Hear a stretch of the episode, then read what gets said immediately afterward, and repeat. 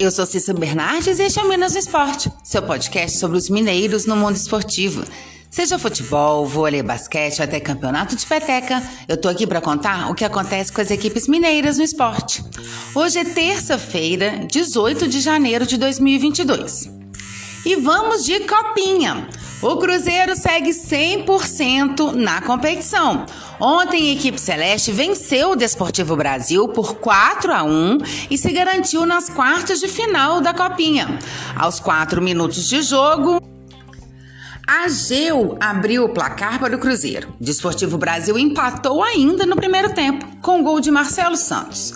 Na segunda etapa, Vitor Diniz colocou o Cruzeiro novamente à frente no placar, 2 a 1. E logo depois, Vitor Roque ampliou, fazendo 3 a 1.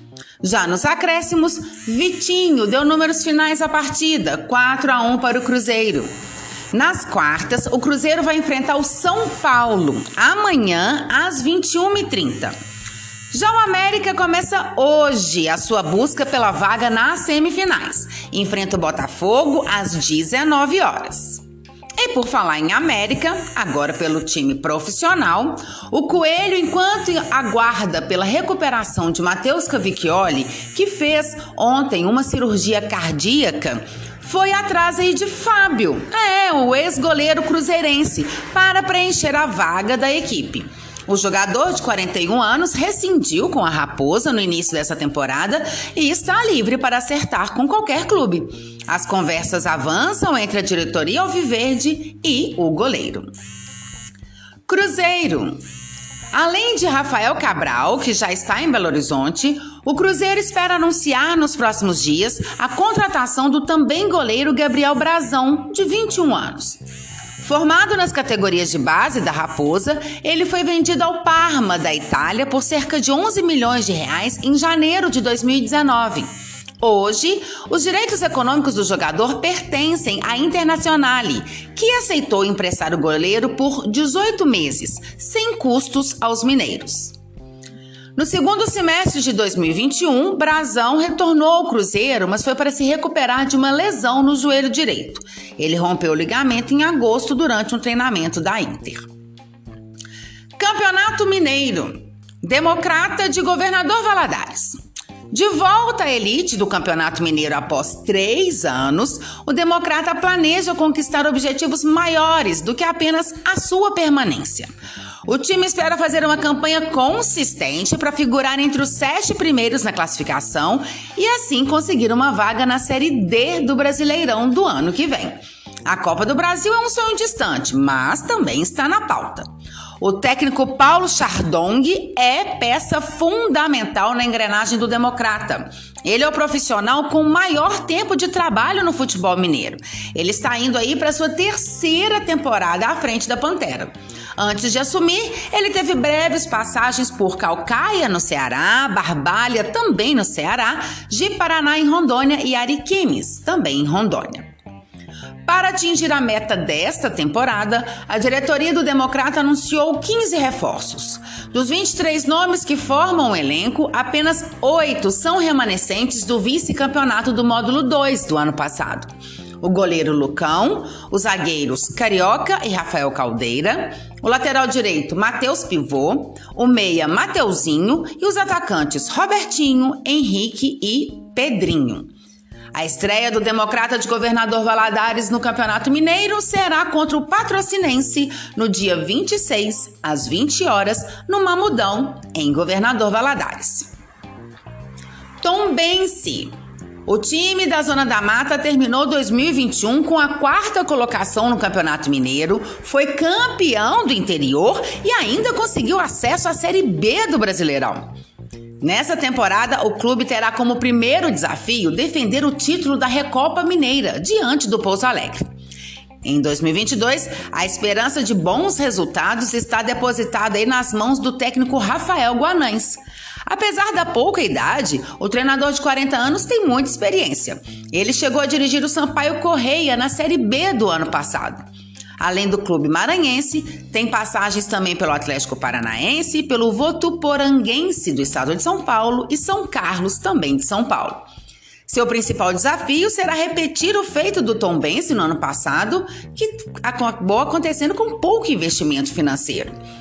Com grandes desafios pela frente, o Tombense anunciou a volta dos atacantes Keké e Daniel Amorim, destaques do time no ano passado. Os jogadores estavam emprestados ao Cruzeiro e Vasco, respectivamente. Além deles, o experiente goleiro Rafael Santos, de 32 anos, que fez uma boa Série B pelo Confiança do Sergipe, foi contratado. A estreia do Tombense no Mineiro será diante do Pouso Alegre, no dia 26, às 15 horas, no Almeidão, em Tombos. O confronto também será válido pela decisão da Recopa Mineira. Se vencer, o Carcará será bicampeão consecutivo do torneio. Patrocinense. O Patrocinense ficou na décima colocação do Mineiro no ano passado e quer melhorar seu desempenho para essa temporada. Mesmo sem grandes nomes no elenco, a equipe sonha alto e pretende chegar nas rodadas finais, brigando aí para ficar no mínimo entre os seis primeiros. Caso isso aconteça, o clube provavelmente terá a chance de disputar a Copa do Brasil na próxima temporada, seja por vaga direta ou por meio do troféu em confidência. Gustavo Brancão é o técnico do time desde 6 de novembro do ano passado. Antes de assumir a equipe mineira, estava à frente do Tupinambás, no módulo 2. Na carreira como treinador, trabalhou no Atletique, Mamoré, Serranense, Social e Valério Doce. Mesmo com recursos financeiros limitados, a Águia investiu na montagem do seu elenco. 27 jogadores foram contratados. O lateral direito Cezinha, o zagueiro Alisson e o volante Weasley são os únicos remanescentes do estadual de 2021. A estreia do Patrocinense será no dia 26, às 20 horas, contra o Democrata no Mamudão, em Governador Valadares. Pouso Alegre. O Pouso Alegre quer reeditar em 2022 a grande campanha que fez no Mineiro do ano passado. O atual campeão do troféu Inconfidência espera assegurar novamente vagas na Série D do Brasileirão e na Copa do Brasil de 2023. A equipe também se prepara para a disputa dessas duas competições agora, né, em 2022. No estadual, a primeira meta é chegar entre os oito melhores na classificação. Com o título do Troféu Inconfidência, o Dragão conquistou o direito de disputar três competições neste ano a primeira é a Recopa Mineira, contra o Tombense, campeão do interior. A segunda, a Copa do Brasil, que aí já tem o seu adversário na primeira fase, que vai ser o Paraná. O jogo será no Manduzão, em Pouso Alegre. Se vencer, enfrenta na etapa seguinte o vencedor de Bahia de Feira ou Coritiba. Já na Série D, o Pouso Alegre aguarda o sorteio dos grupos para poder conhecer os seus adversários. Para essa temporada, a diretoria confia no trabalho do técnico Kleber Gaúcho. Antes do pousão, o treinador estava no comando do Brasil de Pelotas, na disputa da Série B do Brasileiro 2021. Ele também tem passagens por Grêmio de Anápolis, do Goiás, Velo Clube do estado de São Paulo e 15 de Piracicaba, também do estado de São Paulo. Dentro de campo, a reformulação foi grande. O Pouso Alegre contratou 21 jogadores.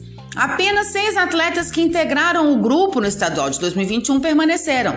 O goleiro Cairo, o zagueiro Danilo, os laterais direitos Lucas Rodrigues e Nando, o lateral esquerdo Foguinho e o meia Pedrinho. A estreia do Pouso Alegre será diante do Tombense no dia 26, às 15 horas, no Almeidão, em Tombos. O confronto também será válido pela Recopa Mineira. E já que estamos falando de campeonato mineiro, Uh, com o avanço da variante Omicron em todo o país, isso pode afetar aí o futebol de Minas, que o Campeonato Mineiro, particularmente, que começa agora no próximo dia 25. Uma reunião entre o governo estadual e a Federação Mineira de Futebol está agendada para amanhã, quando será discutido o protocolo de medidas de segurança para conter a propagação do vírus. Uma delas seria a redução de público nos estádios, com liberação de apenas 30% da capacidade total. Desde o fim do ano passado, estádios como Mineirão e Independência, ambos em Belo Horizonte, podem receber 100% da capacidade total. Com o agravamento da pandemia, para evitar grandes aglomerações, o governo estadual deverá propor a redução em 70%. Assim, o Campeonato Mineiro teria início com liberação de 30% da carga máxima de torcedores. A reunião dessa quarta-feira, na sede do governo, na cidade administrativa, terá a presença do secretário de Saúde, Fábio Baquerete, e do presidente da Federação Mineira de Futebol, Adriano Aro. Até então, a presença de público é permitida conforme protocolos de cada cidade que vai receber o jogo, mas o governo monitora a situação e pode recomendar a liberação de no máximo 30% da capacidade total nas arenas. De acordo com os dados divulgados pelo governo de Minas Gerais, o número de casos confirmados de Covid-19 nas últimas 24 horas chega a 4.323, com três óbitos neste mesmo período. No total, desde o começo da pandemia, Minas Gerais já contabilizou 2.362.231 diagnósticos do coronavírus, com mais de 56 mil mortes. Basquete. 1, 2, 3 Minas entra em quadra esta noite para o segundo jogo da Copa Super 8. Os Minas tenistas vão enfrentar o Flamengo às 20 horas no Rio de Janeiro. O jogo será transmitido pela ESPN. Bom, eu volto amanhã para falar mais de copinha e, claro, mais informações dos times mineiros no esporte. Até lá! E se você quer saber sobre o seu time ou qualquer informação esportiva de Minas, manda mensagens, perguntas, dá um oi. Meu Twitter é arroba Bernardes e meu e-mail é cissabernardes.gmail.com. Até mais, boas competições para todos!